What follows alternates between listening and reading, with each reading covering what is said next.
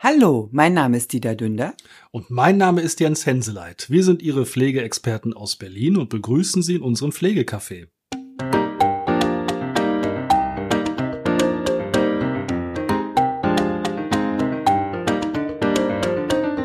Hallo und herzlich willkommen. Schön, dass Sie wieder dazugeschalten haben.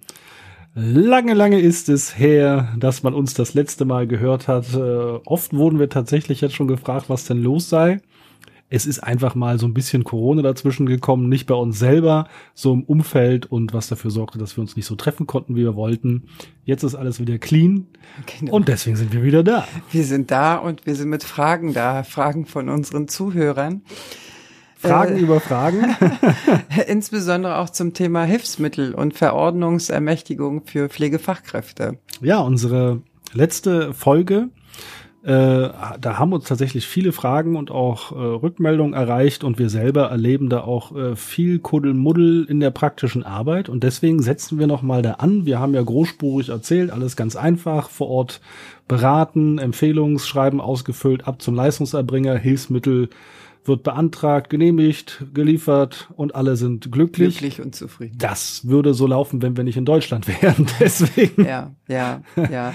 Also die Problematik ist leider die, dass ja nicht jeder Leistungsanbieter auch Vertragspartner der jeweiligen Krankenkasse ist. Ja, ich glaube, wir müssen einmal ne, klären, was ist denn eigentlich ein Leistungserbringer? Genau, also Leistungserbringer ist äh, die Institution, die die Versorgung äh, äh, erteilt. Also in unserem Fall jetzt zum Thema Hilfsmittel ist es der Hilfsmittelanbieter, das Sanitätshaus, der Hilfsmittelversorger.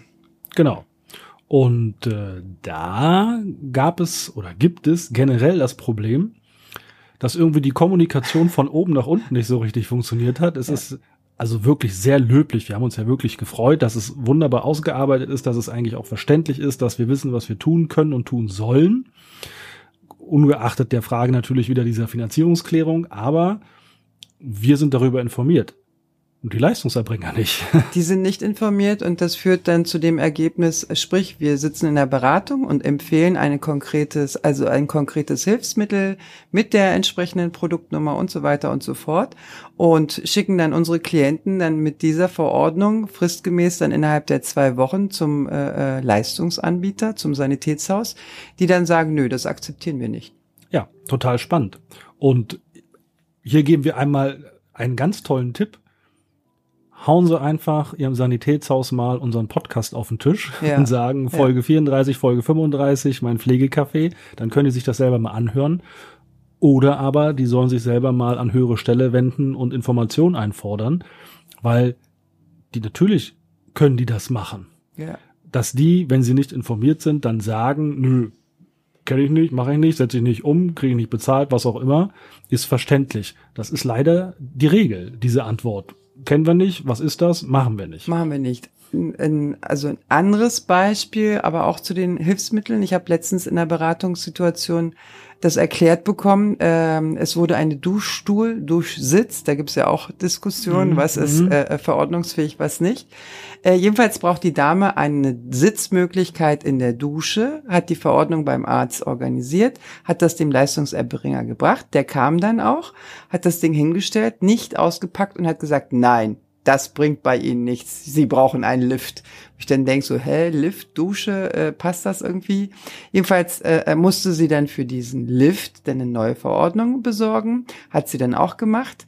Und Sie müssen sich immer vorstellen, also diese Personen kommen ganz schwer zum Arzt. Also zum Arzt zu gehen, diese Verordnung zu besorgen, ist auch ein Riesenaufwand. Ja. Nach diesem Aufwand haben sie dann die Verordnung eingereicht mit dem Ergebnis, dass sie vier Wochen nachtelefonieren mussten mit fünf verschiedenen Telefonnummern und Ansprechpartnern, bis sie dann zum Schluss die Auskunft bekommen haben, na, wir haben ja überhaupt keinen Vertrag mit ihrer Krankenkasse. Spannend. Und dann saß ich da und sollte dann entsprechend äh, äh, weitere Tipps geben, wie man da vorgeht. Und ich habe es natürlich vermieden, dass ich trotz meiner Verordnungsermächtigung dann erneut sozusagen eine Empfehlung ausspreche, weil ich sage, ja, okay, wenn es auf dem normalen Weg noch nicht mal funktioniert, wie soll es mit dem neuen Weg, was den Sanitätshäusern gar nicht bekannt ist, entsprechend umgesetzt werden? Ja, und hier müssen wir nochmal aufgreifen. Es gibt ja, das ist uns selber am Anfang gar nicht so bewusst geworden, aber so jetzt in dem Alltag und äh, der Rückmeldung nach ist uns das mal so aufgeploppt. Es gibt ja diesen Umstand, dass die Beratungspersonen, egal welcher Couleur, wo die jetzt herkommen, sollen ja nicht explizit irgendwelche Leistungsanbieter empfehlen, ja. damit eben auch vermieden wird, dass da irgendwelche krummen Geschäfte noch draus werden, so nach dem Motto, hier schick die mal zu mir, kriegst du fünf Euro für. Ja. Und jetzt ist es dann eben so, dass die Leute uns natürlich fragen, ja, wo soll ich denn hingehen? Mhm. Da sitzen wir wieder da ja. und sagen, ja, okay, ja. ja. können wir Ihnen gerne sagen. Versucht man dann möglichst drei, vier Leistungserbringer ähm, zu benennen, wo wir mittlerweile auch wissen, dass die das Verfahren kennen. Das ist aber nicht Sinn der Sache. Das ist nicht Sinn der Sache, zumal äh, äh, ja das Genehmigungsverfahren trotzdem über die Krankenkasse laufen muss. Ja. Da stellt sich für mich die Frage, warum schickt man das nicht direkt der Krankenkasse äh, äh, beziehungsweise der Pflegekasse, dass die die Versorgung einleiten, weil die kennen ja ihre Vertragspartner ja. und können ja auch, und ich kenne es aus meiner äh, äh, Kassenpraxis auch, dass die Kollegen aus der Hilfsmittelabteilung die Versorgung eingeleitet haben. Sprich, Rezept liegt vor, Verordnung liegt vor. Ah, okay, unsere Vertragspartner XY, da wurde angerufen und gesagt, ja, äh, äh, Frau Müller braucht die und die Versorgung, bitte kümmern Sie sich. Ja, und das ist doch die große Frage, die im Raum steht. Warum macht man es jetzt so kompliziert ja. und sagt, also die Beratungspersonen sollen empfehlen die Leistungsnehmer, die Versicherten sollen dann innerhalb von zwei, zwei Wochen. Wochen zu einem Leistungserbringer gehen. Der muss es dann einreichen, damit es bewilligt wird und dann eben liefern kann. Genau. Warum geht man diesen Umweg? Warum nicht den direkten Weg, wenn man als Beratungsperson vor Ort ist und eben sagt, so und so könnte das ja. sein, die damit einverstanden sind, man füllt das Ganze aus ja. und wenn, nehmen wir mal jetzt, man macht das im Beratungsbesuch, dann schickt man das Protokoll ja eh an die Kasse dann kann man das ja auch gleich mitschicken. Eigentlich schon. Eigentlich schon. Eigentlich schon. So wäre ja. es ja sinnvoll. Ja. Vielleicht hat sich da niemand äh, bis jetzt Gedanken drüber gemacht. Na, und den Hinweis, wenn ich dann sage, na, rufen Sie mal bitte vorher Ihre Kasse an, dann kommt der Spruch, na, ich komme doch da gar nicht durch. Also jeder Anruf, jeder Kontakt, der dann zur Kasse hergestellt werden soll, ist auch ein schwieriger. Ja. Und unser Klientel ist äh, äh nun mal etwas betagter.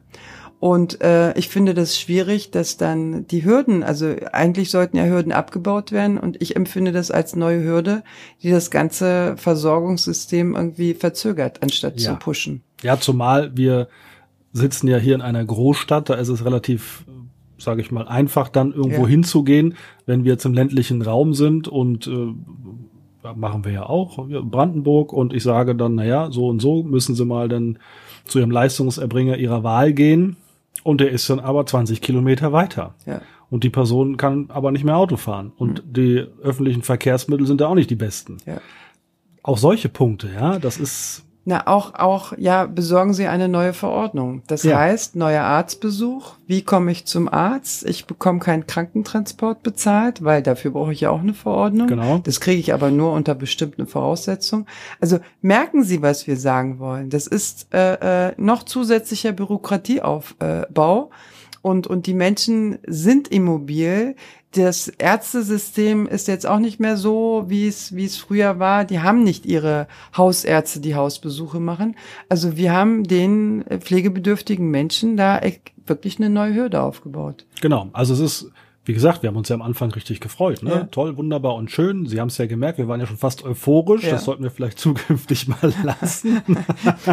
Bevor die Praxis Und wir haben uns auch noch bedankt. Das ist doch nicht wahr. Also, naja, also es ist schon so, dass wenn man dann etwas anwendet tatsächlich und es in die praktische Anwendung geht, dann ist ja Learning by Doing, dann merkt man ja erst, ob etwas funktioniert und ja. nicht funktioniert und also man kann jetzt schon nach ein paar Wochen sagen, dass es, glaube ich, so wie es gedacht war, so wie es angesetzt war, nicht wirklich sinnvoll ist und auch nicht funktioniert. Und da ja. muss man schon nach, also auf jeden Fall nachjustieren und einen anderen Weg einschlagen. Und das ist eben die Frage, wenn die Beratungsperson, egal ob jetzt vom Pflegedienst kommt oder im 37er Besuch, vor Ort ist und das Ganze empfiehlt und ausfüllt, warum sie es dann eben nicht auch mitnehmen kann und direkt an die Kasse schicken kann. Ja, zumal, also mir persönlich fällt's auf, äh, äh, ähm, ich, äh, wenn ich auf dem Beratungsformular äh, Dinge ankreuze, die ich beraten habe, aber nicht empfohlen habe, dann bekommt der Kunde dann drei Anträge nach Hause geschickt, so von wegen, die Beratung hat das ja empfohlen.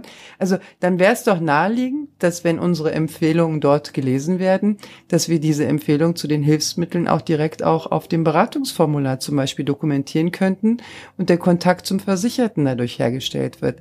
Und die Kasse weiß ja letztendlich, wer deren Versorger sind und welches Hilfsmittel genehmigt werden kann, welche Kosten übernommen werden können oder gegebenenfalls sogar ein besseres Hilfsmittel empfehlen können. Ja, aber kennst du nicht. Von der Wiege bis zur Bahre, Formulare, Formulare. Formulare. Genau. Es ist immer ja. wichtig, dass wir noch ein Formular haben. Ja. Und ähm, naja, es ist schwierig. Ähm, also wir müssen ja auch mal dran denken, so ein bisschen, dass ja auch äh, Pflegedienste im Rahmen ihrer Tätigkeiten ja. das auch machen ja. können. Ne? Da ist ja nicht immer ein 37er dabei. Dann höre ich schon wieder die Gegenseite sagen, ja, wir können jetzt aber ja nicht 20 Verfahren aufmachen. Aber es muss eine Lösung gefunden werden, wie es für alle Beteiligten einfach ist. Und vor allen Dingen, ich kann auch verstehen, dass man immer noch in einer anherrschenden pandemischen Situation nicht fähig ist, in alle Himmelsrichtungen zu kommunizieren. Aber wenn ich sowas auf den Markt schmeiße, muss ich auch von oben nach unten einmal in alle beteiligten betroffenen Richtungen kommunizieren. Das ist neu, das gibt es jetzt ja. und das kann so angewendet werden. Und nicht, dass eben die, die es machen können, das machen. Also ich meine, das sieht ja auch für die, für die Beratungskräfte vor Ort kacke aus. Ja, natürlich, so. natürlich. Die, die ich bin da ganz selbstbewusst und, und, jetzt darf ich das ja. machen. Mir wird sozusagen genau. äh, äh, was zugemutet, ich darf das, dann mache ich das auch und das ist ein Riesenzeitaufwand. Ja. Also dieses, diese, diese Verordnung, äh, äh, nenne ich es mal, das sind zwei Seiten, die ausgefüllt werden müssen, händisch ausgefüllt werden müssen in unserem digitalen Zeitalter. Ja. Das kostet mich Zeit. Dann überzeuge ich die Menschen davon. Dann schicke ich die los, trotzdem sie immobil sind und dann kriege ich einen ganz bösen Anruf, Frau Dünder, was haben Sie mir da für Mist erzählt? Genau. Dann ist meine Glaubwürdigkeit dadurch angekreidet. Das finde ich genau. nicht in Ordnung. Genau. Ja, das muss man so ganz deutlich sagen. Ja. Und das, die Frage steht im Raum, wo ist da was schiefgelaufen? Also wenn man jetzt das mal aufarbeitet oder aufarbeiten möchte vielleicht auch an anderer Stelle, muss man sich dann hinterfragen, an welcher Stelle ist denn hier was falsch gelaufen? Wo ist falsch kommuniziert worden? Wo ist es nicht richtig weitergetragen worden? Ist es vielleicht vergessen worden? Aber nach den paar Wochen jetzt kann man ganz klar sagen, das war ein Schuss in den Ofen. Also da ich ja früher selber in diesem äh, äh, Verbänden tätig war, äh, es sind zwei verschiedene Referate. So meine ganz böse Vermutung ist, dass die Referate, na, nein, drei hier ist einmal die Krankenversicherung, sprich der Leistungsbereich, ja. Hilfsmittelbereich und der Pflegebereich. Das sind ja. drei Referate, die vielleicht nicht miteinander kommuniziert haben, die das dann entsprechend weiter runterbrechen könnten. Weil ich sehe schon äh, ähm, das Referat Hilfsmittel in der Aufgabe, das dann auch entsprechend an die Leistungserbringer zu kommunizieren, dass ja. dann die Pflegefachkräfte jetzt auch eine Verordnungsermächtigung erhalten haben. Ja, genau.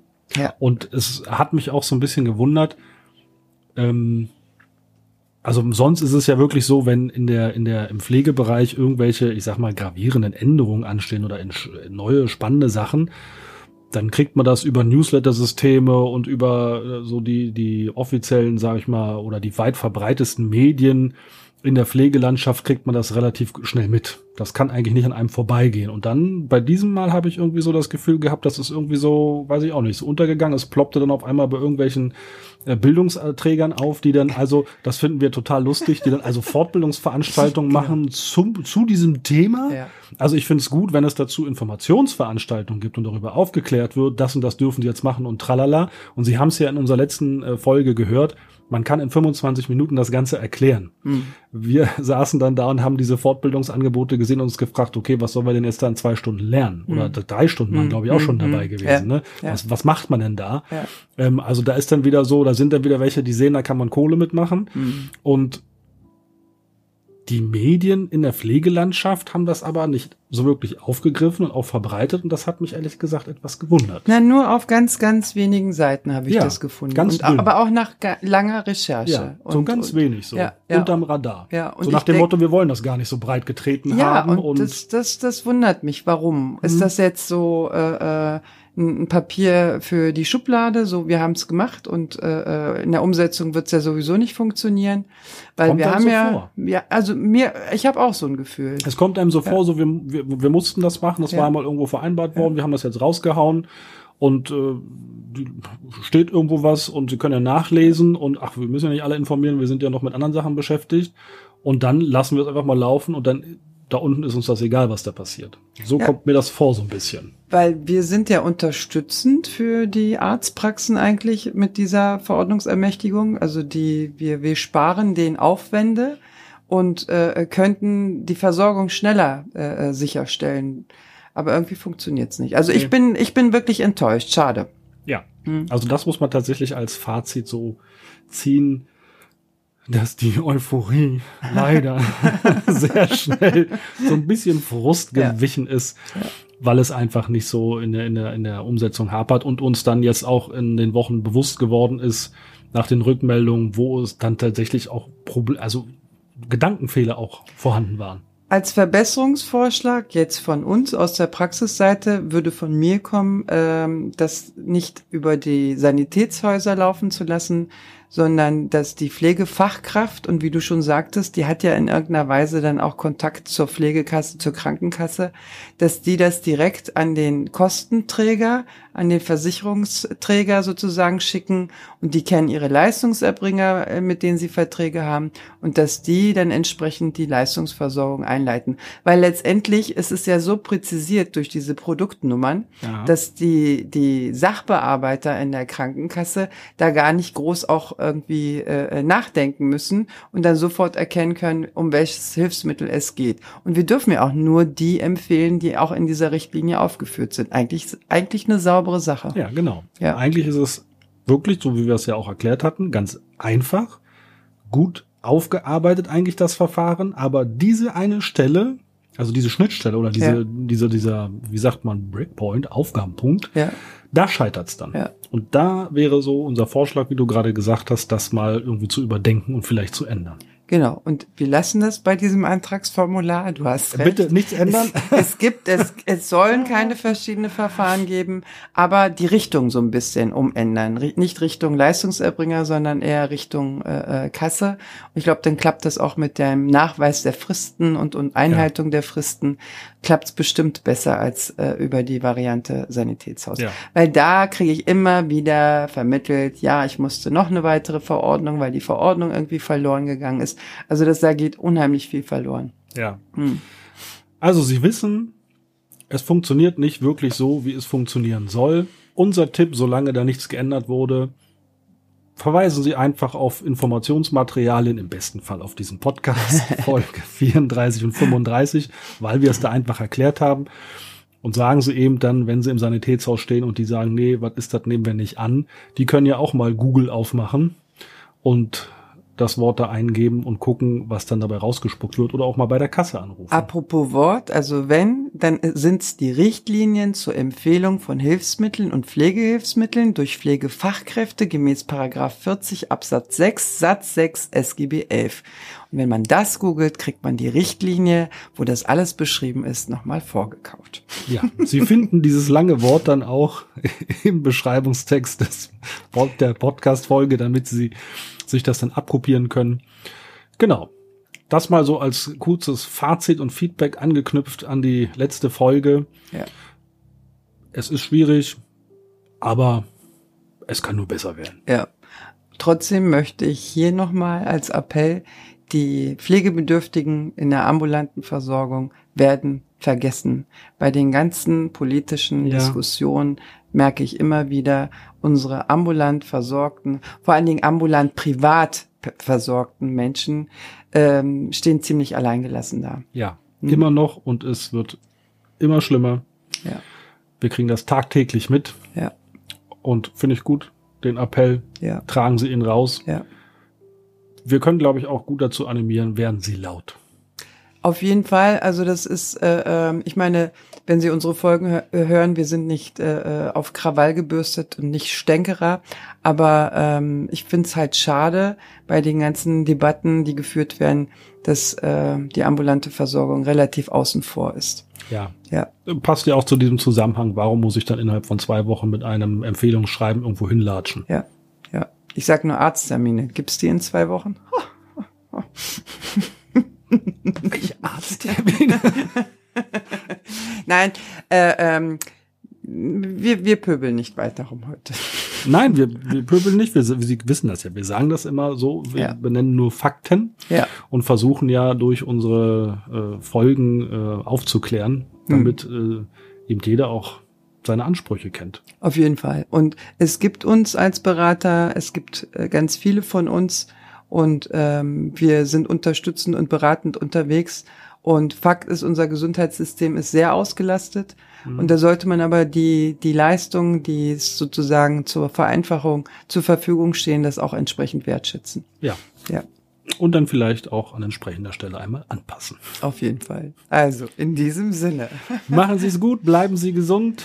Und, und sarkastisch. Und sarkastisch ja. vor allen Dingen. Bis zum nächsten Mal. Tschüss. Tschüss.